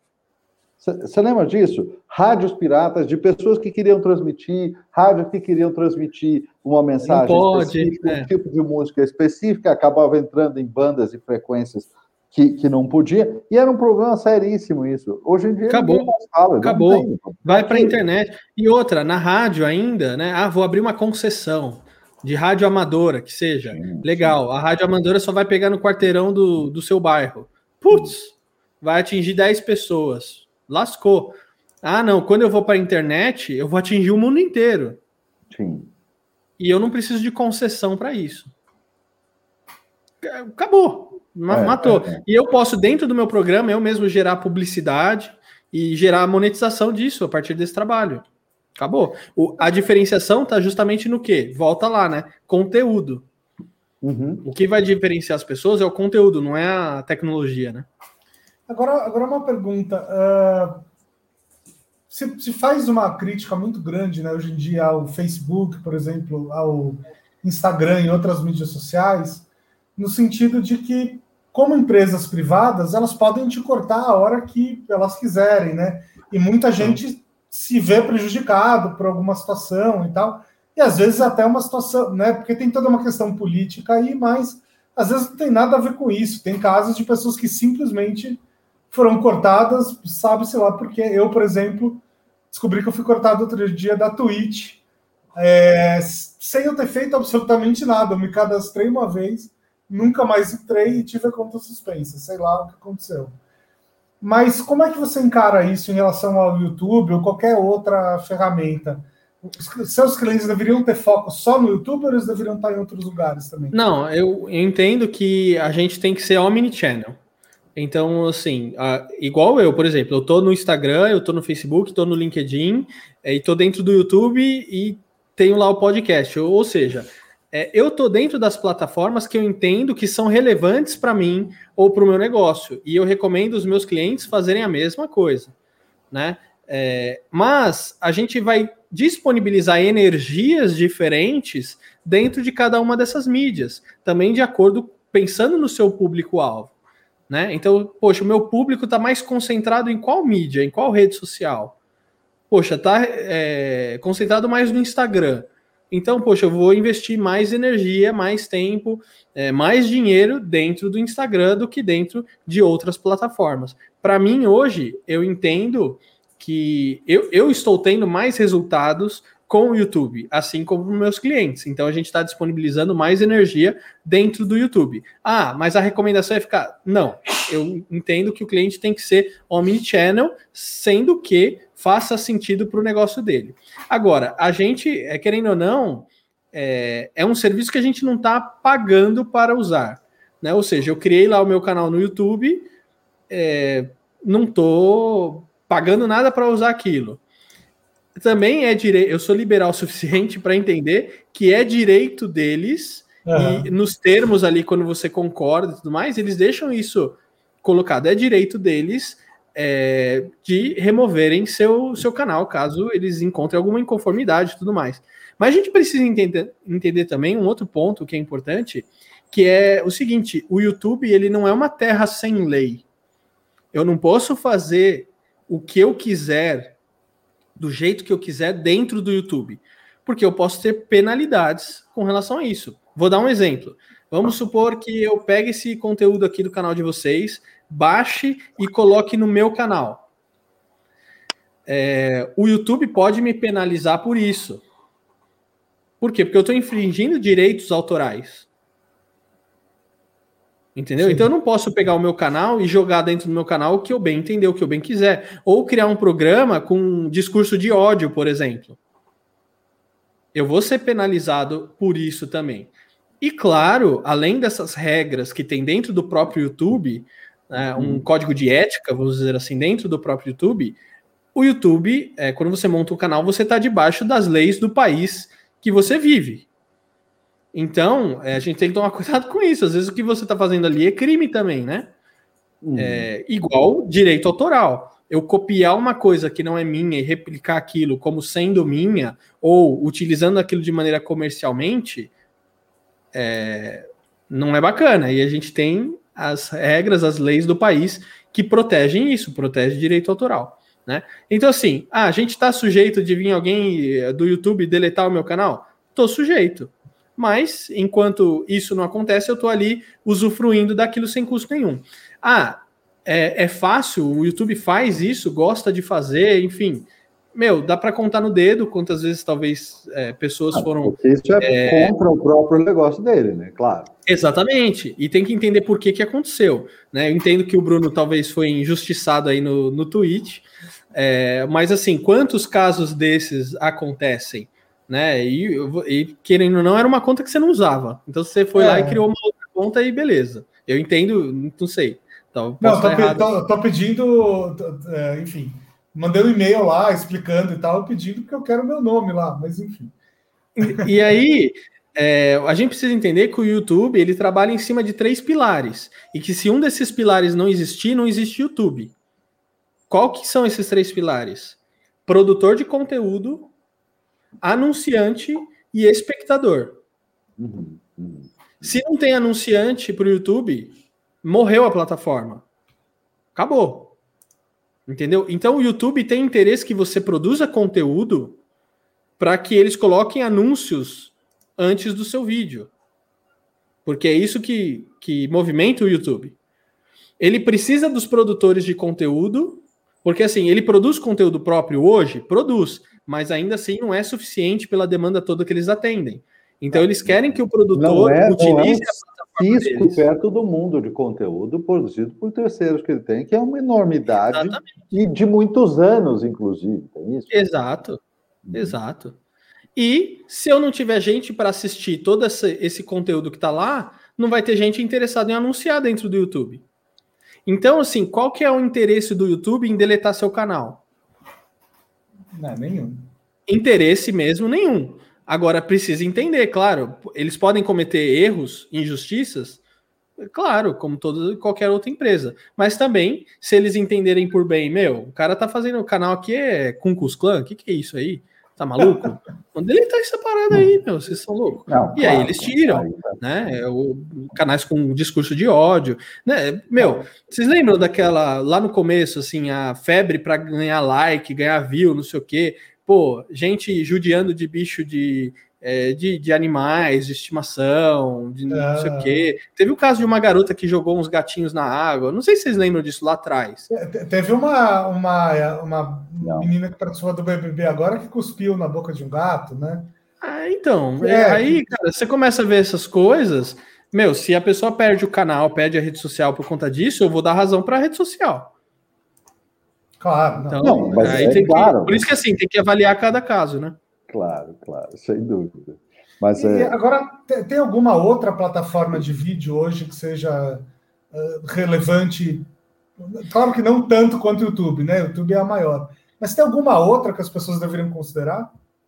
Cara, tem o Vimeo. É, o Vimeo é uma plataforma interessante, assim, até é, é bonita visualmente, né? Falando. É, só que o mecanismo de busca deles eu acho que deveria melhorar um pouquinho mais, a questão de interação também com o usuário, né? E assim, querendo ou não, gente, tem é, existe uma, por exemplo, você criar uma plataforma é fácil, mas você fazer aquilo lá ser usado mesmo pela grande massa, isso é difícil. E aí vi de uhum. TikTok hoje que tá pagando gente para indicar as pessoas ou usuários para dentro do TikTok. Ou seja, meu, quanto de dinheiro está sendo investido nisso para eles fazerem crescer e acontecer a plataforma, né? Então, assim, poxa, eu tenho o hábito de chegar aqui no computador, vou abrir YouTube, vou ouvir minhas músicas, vou ouvir é, rádio ao vivo, vou ouvir algumas outras coisas. Eu já tenho esse hábito. Quando a pessoa tem um hábito disso, é difícil ela mudar para migrar para uma outra plataforma. Mas eu acho interessante, assim, quando você é produtor de conteúdo, igual o Bruno comentou, diversificar o seu conteúdo, porque, meu, se cair essa plataforma, para onde eu vou? E a gente tem que lembrar que nada é eterno, né? O Orkut tá aí como prova disso, MSN. Poxa, amanhã eu posso não ter mais YouTube, o que, que eu vou fazer? A gente é. tem que se adaptar. Então, poxa, mas eu tenho podcast. Poxa, mas eu tenho outra publicação dentro do, do Instagram. E, gente, eu tenho certeza que amanhã vai surgir uma outra plataforma. A gente tem o Clubhouse. Mas é, isso é uma coisa que eu acredito que nunca vai parar. Amanhã vai ser uma outra, uma outra, uma outra e assim por diante. A questão está na adaptabilidade desses negócios de se reinventarem de acordo com a necessidade dos usuários, né? Perfeito. Perfeito. Olha, acho, quanta coisa. Não, quanta coisa a, a gente a, trouxe aqui. E, a, eu tenho uma pergunta ainda sobre essa questão do YouTube. Por que, que você acha, Fernando, que o YouTube tem tanta consistência para durar tanto tempo, para ser dominante naquilo que ele faz, do jeito que é, atualmente. E não parece desacelerar, ao contrário, só. É, então eu acho que o primeiro ponto é a procura, igual a gente tinha comentado lá atrás, né? Que ele está baseado na procura de conteúdo e não na oferta. Uhum. Tem a oferta, claro que tem oferta. É, mas o ponto forte dele é a procura como um buscador. Uhum. Então eu, eu acho que esse é o primeiro tem, o primeiro primeira questão. E a questão é a própria quantidade de usuários vai chamando cada vez mais gente, porque é uma coisa que se retroalimenta, né? Lembra dos três pilares que eu comentei para vocês, né? Três, uhum, opa, uhum. quase. Os três pilares que eu comentei para vocês. Então, poxa, se eu tenho mais é, espectador, eu vou ter mais anunciante e eu vou ter mais produtor de uhum, conteúdo. Uhum, uhum. É, então, assim, tem muita gente também que quer montar um canal do YouTube porque quer viver de YouTube. Existe esse sonho também a pessoa assim, ah, vou ganhar dinheiro com o YouTube. Por quê? Porque vou começar a produzir conteúdo e o YouTube vai começar a me pagar dinheiro para é, passar os, os, as propagandas deles antes dos anunciantes deles, antes dos meus vídeos. Ah, legal. Também é uma contrapartida que o próprio YouTube te dá para te motivar a produzir cada vez mais conteúdo. Então, esse é um ponto. E outra questão é que você vira o protagonista. Então, uma coisa que era é, controlada por poucos, agora você vira protagonista daquilo que você quer falar. Uhum. Então, poxa, tem um tema que eu gosto muito, ou dentro do meu negócio, ou qualquer coisa do tipo. Pô, eu vou falar sobre isso para as pessoas. Com certeza vai ter alguém que quer, quer ouvir sobre isso. E aí você começa a construir uma audiência. E isso é gratificante, entendeu? Então eu entendo que o segredo, vamos dizer assim, do YouTube, uhum. para o crescimento dele contínuo é esse. É, até quando vai durar esse crescimento? Eu não tenho a menor ideia. Agora, eu já falo para os empresários olharem para o YouTube desde 2009. Uhum. Nós estamos em 2021 e tem empresário ainda querendo fazer anúncio nas páginas amarelas. É, não dá, a gente precisa se adaptar também, entendeu? Quando a gente vai para países como Estados Unidos e Europa, ninguém questiona a importância da produção de vídeo como estratégia dentro do negócio. Então aqui, às vezes, algumas coisas a gente tem que ficar educando, vamos dizer assim, as pessoas falam assim, meu, olha, páginas amarelas é coisa do passado, né? Não dá, não funciona. Meu, outro dia uma pessoa é, eu falei assim, não, que a gente está começando a produzir podcast aqui. Ah, me manda um folder. folder? Folder? Uau. Quer que te manda pelo correio? O que que você... Folder, né? Tipo, me manda um fax. Fax não existe mais, fax. Né? Que, que... Então, assim, algumas coisas assim que você não faz o menor sentido, né? É, assim, meu, sei lá, me manda um, um, release com uma fotinho aqui pelo WhatsApp, talvez seria mais interessante. Ah, folder... É não, então às vezes eu vejo, igual a gente comentou um pouquinho também antes, né? A gente falou um monte de coisa, é, às vezes as pessoas brigando contra esse movimento, as próprias emissoras de televisão. Não, não, não vou pôr o meu conteúdo no, no YouTube, não. Eu vou criar a minha plataforma de streaming para a pessoa pagar. Não, vou pagar, tá maluco? Tenho tudo de graça no YouTube, né? É. Me, me diz uma coisa, Fernando, qual é, qual é o. Claro que isso depende muito de cada da caso, né? Mas qual é o tempo de maturação médio para você começar um trabalho sério no YouTube e chegar em algum lugar relevante? Cara, eu sempre digo a partir de um ano. A partir de um ano. Não, não existe nada é menor do que isso. E isso publicando assim, poxa, eu vou publicar um conteúdo por semana. Entendeu? Um conteúdo, em, em, um ano você começa a ter alguma coisa mais consistente. Porque assim, o YouTube, ele quer consistência sua porque ele precisa que seu canal cresça justamente para poder botar anúncio nos seus vídeos. Então não adianta assim a pessoa imaginar, ah, vou botar um vídeo aqui e vou ver o que, que vai acontecer. Gente, não vai acontecer nada. Não vai, né? Porque às vezes a pessoa imagina que vai fazer um vídeo e aquilo vai viralizar. Eu tá, lembro é, que. É que isso é um acidente, né? Isso é uma coisa imprevisível. Acontece. Exatamente. É eu, eu, lembro quando eu dava aula, eu perguntava assim, pessoal, pessoal, fala um, um nome de um, vi, de um canal vi, de vídeo viral. Eu falava assim. Aí o pessoal, Porta dos Fundos. Aí eu falava assim, ah, é, Porta dos Fundos é um, é um canal de vídeo viral? É, então vamos ver. Entrava no canal do Porta dos Fundos e falava assim, ó, quantas views tem esse vídeo? Ah, 200 mil. Legal, 200 mil. Vamos olhar quantos inscritos tem aqui no canal deles. Ah, 12 milhões e sei lá o quê. Eu tô chutando aqui os números, tá? tá? Eu falei assim, então isso quer dizer que esse vídeo ele viralizou? Um vídeo viral não é de acordo com o número de visualizações. Um vídeo viral ele tem uma característica de se espalhar, das pessoas compartilharem aquilo lá por acharem um conteúdo legal, engraçado, um conteúdo relevante ou alguma coisa do tipo. Uhum. Mas isso quer dizer que, por exemplo, teve alguns vídeos do Porta dos Fundos que viralizaram.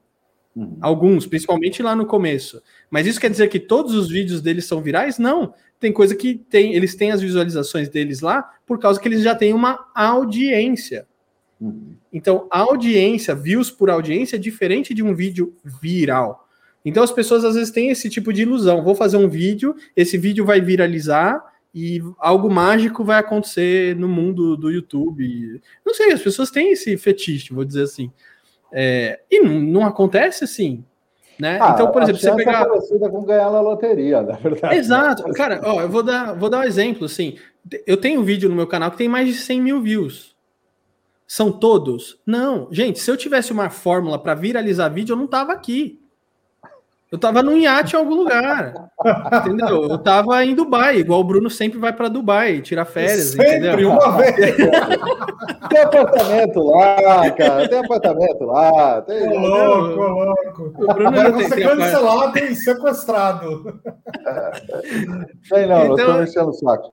Então, assim, não tem. É, não, não tem, gente. Então, não tem apartamento é... nem do Guarujá, só que eu não tenho do É, então, assim, é, não existe, né? Às vezes o pessoal, Fernando, eu tive muita gente que entrava gente em contato comigo, cliente. Fernando, eu tô te ligando porque eu quero fazer um vídeo viral. Meu, quando você descobrir, você me conta. Porque eu também não sei. Eu também quero. eu também quero saber. Também não, quero. existe algumas coisas que a gente pode tentar aplicar, né? A humor, né? Alguma, algum tema um pouco mais é, delicado, sensível, emotivo, né? Existe algumas técnicas, vocês sabem melhor do que eu sobre isso, mas é, não tem, não existe uma garantia que aquele conteúdo, aquele material vai viralizar. Isso é surreal. Né? Então, assim, existe esse fetiche das pessoas de querer ganhar dinheiro, às vezes, com o vídeo. Né? O Bruno estava perguntando, voltando aqui um pouco, né? Tava perguntando da questão do tempo. É, para começar a rolar alguma coisa, meu, é um ano publicando ali conteúdo pelo menos uma vez por semana, um conteúdo que seja bacana, mesmo porque você vai ajustando a sua rota. Né, você publica ali um vídeo, um conteúdo, e você vai recebendo feedbacks do, do seu público, da sua audiência que você vai criando, e às vezes você fala assim, meu, falar sobre isso aqui é mais legal, sobre isso aqui mais interessante, e assim vai, uhum. né? Igual eu comentei, pô, eu tenho um vídeo no meu canal que tem 100 mil visualizações? Tenho. São todos? Não. Né? E às vezes uma coisa ou outra é você dá a sorte, né? Vamos dizer assim. Poxa, eu entrevistei para o meu canal o seu, o seu Antônio, que é o Kaká ele era dono do restaurante Savá, que participou do Pesadelo na Cozinha, com o Eric Jacan. O que, tá. que aconteceu? Eu entrevistei ele, fiz uma entrevista com ele dentro do meu canal, falando sobre o restaurante, e aí, no começo de 2020, antes da pandemia, ele participou do. Eu fiz essa entrevista em 2019. Em 2020, eu fiz essa. Ele participou do do Pesadelo na Cozinha. E antes do programa lançar, o seu Antônio Kaká, ele faleceu de, de decorrente do Covid. Ele foi para o hospital é, por conta de um outro problema, e dentro do hospital ele pegou Covid e acabou falecendo por conta dessas complicações. O vídeo que eu fiz com ele explodiu de visualização. Por quê? Porque o Jacan comprou o restaurante dele depois, que os filhos ofereceram para o Jacan. E aí meu vídeo, pum, ah, com tá. ele, com a entrevista dele, explodiu. ah, eu fiz o vídeo explodir? Coisa, não, eu não fiz o vídeo explodir. O meu canal não é um canal de vídeo viral, fatores, né? Igual das né? pessoas. Uma série de fatores, série né? Fatores. É, é, né? Aquele cara assim, não, vamos premeditar assim, vou fazer um vídeo com o Bruno e aí vou criar um, vou sequestrar o Bruno e sei lá, né? Às vezes o pessoal viaja, né? Não, não dá para recriar esse tipo de acontecimento, desse tipo de uhum. fato né? É, é aquilo assim, dei sorte? Não sei, eu não queria que o cara tivesse falecido. Ele era co amigo, colega do meu pai, entendeu? Vou torcer para esse tipo de coisa acontecer agora dentro do meu canal. Ah, eu vou entrevistar empreendedores e torcer para que eles morram. A minha esposa tá dando risada aqui, né? Mas assim, é, que horror, mas tipo assim, é surreal esse tipo de coisa, né? Um, isso me lembra de um documentário que tem na Netflix de um programa policial que que é de Manaus, né, que aconteceu em Manaus, e que o, o, o apresentador, ele, de alguma maneira, a equipe dele, a equipe do programa, sempre chegava antes nos assassinatos, nas chacinas, nessas coisas. E aí todo mundo se perguntava, nossa, mas como é que, né, que contatos esse cara tem, que a equipe às vezes chegava antes da polícia. E aí começaram a, a investigar e cavocar e tal, e, na verdade, esse cara era um dos mandantes dos crimes. É, então, isso é surreal. Aí a gente entra naquilo que a gente comentou do tudo, eh, tudo vale pela visualização, pelo engajamento, pela audiência. Aí a gente entra numa loucura, numa paranoia, assim, que não faz o menor sentido, né? Porque, gente, vamos pegar o seguinte, ó. Ah, poxa, eu fiz um vídeo no YouTube, eu tive 150 visualizações. 150 pessoas assistiram o seu vídeo. Meu, 150 pessoas é gente pra caramba. Sim. Só que às vezes a gente está acostumado assim, não, não, um vídeo para ser legal ele tem que ter 3 milhões 255 mil e 20. É porque você está dissociando aquele número de imaginar que tem uma pessoa do outro lado dedicando tempo e atenção àquilo que você está dizendo. E aí Isso. você está olhando só um dígito, só um troço ali, como se aquilo não, não, não tem, tem alguém dedicando tempo e atenção para ouvir o que você está fazendo. Exato. E isso é profundamente importante. Né? Exato. 150 pessoas, 200 pessoas, 300 pessoas. Como que é que seja. você reúne? Conta para mim, como é que você reúne 300, não, 400 pessoas para ouvir? Não e é o que assim, eu falava não. assim, não é. Imagina o seguinte: às vezes a gente está falando aqui e uma pessoa vai ser influenciada por às vezes uma frase que um de nós disse aqui nesse vídeo. Agora, vamos lá. Se 150 pessoas assistirem esse vídeo, Vamos fazer um outro inverso. Vamos fazer o seguinte, Bruno, amanhã você vai sair na rua e você vai influenciar 150 pessoas. Uau! É, então, é. como faz? É. Não faz. Não vai fazer, entendeu? Nem se. Talvez com o cara, se o cara tiver um carro de som com megafone. Talvez. Entendeu? E se todo mundo não fugir dele, né? Porque é uma das coisas desagradáveis que há nesse mundo, é um carro com megafone, né? É, ainda Isso mais o Bruno é, ali, né? Isso realmente é terrível.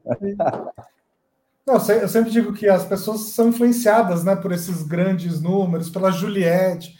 Todo mundo quer ser a Juliette, mas, pô, né? É, já é mágico você 50 pessoas, 20 pessoas. Isso. É, Vamos pensar no mundo pré-pandemia, né? Qual o esforço que você tem que fazer para encher um auditório pequeno de 50 Enorme, enorme. O quanto de dinheiro você vai ter que investir. Uhum, Por isso uhum. que assim, meu, não queira ser alguém que você não é. é. Seja o Bruno, seja o Paulo, seja o Fernando, entendeu? É, fazendo a diferença dentro daquele conteúdo, preocupado justamente com o conteúdo e com as pessoas que estão te acompanhando ali e pronto. E a partir disso, as pessoas você vai gerando sua audiência. Eu, eu acho que tem um conceito que é muito, muito importante, que eu trago desde o tempo que era moleque fazendo música, né? É, assim como, como o Fernando, também fiz, faço música, mas enfim, fazia isso até publicamente, tudo, tocando em, em bar. E o engraçado é que o conceito que você tem do, do respeito à sua audiência, o respeito ao seu público. Veja, talvez existam 100 lugares no auditório, talvez não esteja lotado. Mas eu não posso priorizar ou prestar atenção em 20 ou 50 lugares vazios. Eles não significam nada. Agora, o respeito à minha audiência é entregar o meu melhor para as pessoas que estão ali, sejam 100, sejam 50, sejam 10, sejam 20, tanto faz. Mas, assim, estas pessoas estão dedicando atenção e tempo a ouvir, a aprender, a, a, a ser entretida, seja o que for. Então, a, o conceito de respeito à audiência não depende de tamanho, volume de audiência. Se você Exato. tem uma audiência de 10, você deve respeito à audiência de 10. É isso? Perfeito. Claro. Perfeito. Eu não, não colocaria de maneira melhor. E ensinando as pessoas a falar em público, é, a gente trabalha com essa ideia sempre, sempre, sempre. É, volumes né, que estão aí no, no mundo virtual, volume é sempre muito citado, mas no mundo real, presencial, muitas vezes as pessoas estão preocupadíssimas porque vão conduzir uma apresentação para 10 pessoas, para 15 pessoas ou para uma pessoa, que é aquela que vai decidir se o investimento vai acontecer ou não vai. Ora, então, não está falando de volume, está falando de respeito pela audiência. É isso é aí. Super é importante. É, e quando você escolhe, porque é, vai de uma escolha sua, você querer se tornar público e publicar conteúdo. E aí você precisa ter atenção a exatamente isso. Por isso que eu digo, qual que é o seu objetivo? Se o seu objetivo é ter visualização apenas, nem começa. Você vai se frustrar. Uhum. Você vai se frustrar. Porque às vezes a pessoa fica tão, é, vou dizer, gananciosa no número de views que ela começa a fazer qualquer coisa para ganhar views. Perigo isso. É um perigo. É um perigo, é um perigo exatamente é um perigo. isso. Aliás, qualquer coisa, qualquer preço, qualquer custo é sempre um caminho perigosíssimo. Exatamente, exatamente. Sempre. Muito Maravilha, bom, que conversa incrível. Que, que... E olha, foi um dos nossos programas mais uh, soltos, uh, sem, sem estrutura e mais divertidos também. Uh, nós nos divertimos muito fazendo e, e brincando aqui o tempo todo. Foi muito legal, muito solto.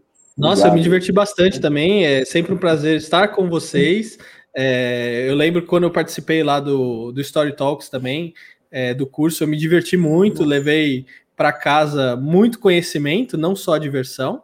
E aqui também, porque a gente vai trocando ideias, né? E eu acho que isso que é importante. Então o Bruno já, meu, resgata a história, né? Disso daí, uhum. põe lá na Unique, isso é importante. Aí o Paulo, meu, Ó, tá vendo? Não é desde 2013 que a Unique, meu, é muito de antes. Muito Traz né? isso. Olha quanta coisa importante, quanta riqueza. Então, assim, é, para mim foi muito divertido bater esse papo aqui com vocês.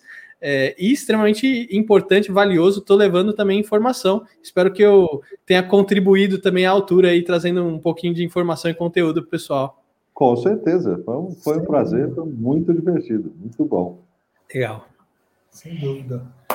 Fernando, muitíssimo obrigado. obrigado. e deixa um espaço final aqui para você fazer o seu uh, jabá, né? Conta como é que as Opa. pessoas te encontram, uh, como é que elas chegam no seu podcast, como é que elas te contratam. Bacana. Legal, assim, ó, se digitar Fernando Vítolo, que é o meu nome que tá escrito aí na tela, ó, digitar Fernando Vítolo no YouTube, basicamente vai aparecer todas as minhas redes sociais, vai aparecer meu site, é, vai aparecer meu perfil no LinkedIn, meu canal no YouTube, meu Instagram, então quem quiser entrar em contato comigo, eu vou ter o maior prazer de responder. Quem quiser acompanhar meu conteúdo lá também. Lancei duas semanas atrás, mais ou menos, o meu podcast, que vai ao ar todo domingo. Então, assim, já tá o convite aqui para participar o Paulo Ferreira e o Bruno Scartozoni de um episódio cada um lá uh, no escritório. A gente vai marcar esse bate-papo aí, vai ser um prazer enorme receber vocês também, para a gente se divertir mais, levar mais conteúdo para as pessoas. E olha, eu não posso deixar de deixar a minha. Deixar de deixar é, é fogo, né? Mas eu não posso deixar aqui esquecer a minha assinatura. É, se você está aqui no YouTube, não esquece aí de deixar o seu like, o seu comentário, se inscrever aqui no canal do Story Talks, ative as notificações para você receber aí quando um vídeo novo for lançado aqui no canal. E olha, não se esqueça, empreenda, invista e mude sua vida. Até o próximo. Muito bom! Muito bom, parabéns! Obrigado, Valeu. Fernando. Um grande abraço. Valeu. Tchau, Eu que agradeço, gente. É, Muito obrigado. Mais. Gente, apareça no programa do Fernando já pai, tá? Então, isso deve ser lá para setembro, outubro. então, valeu. Valeu.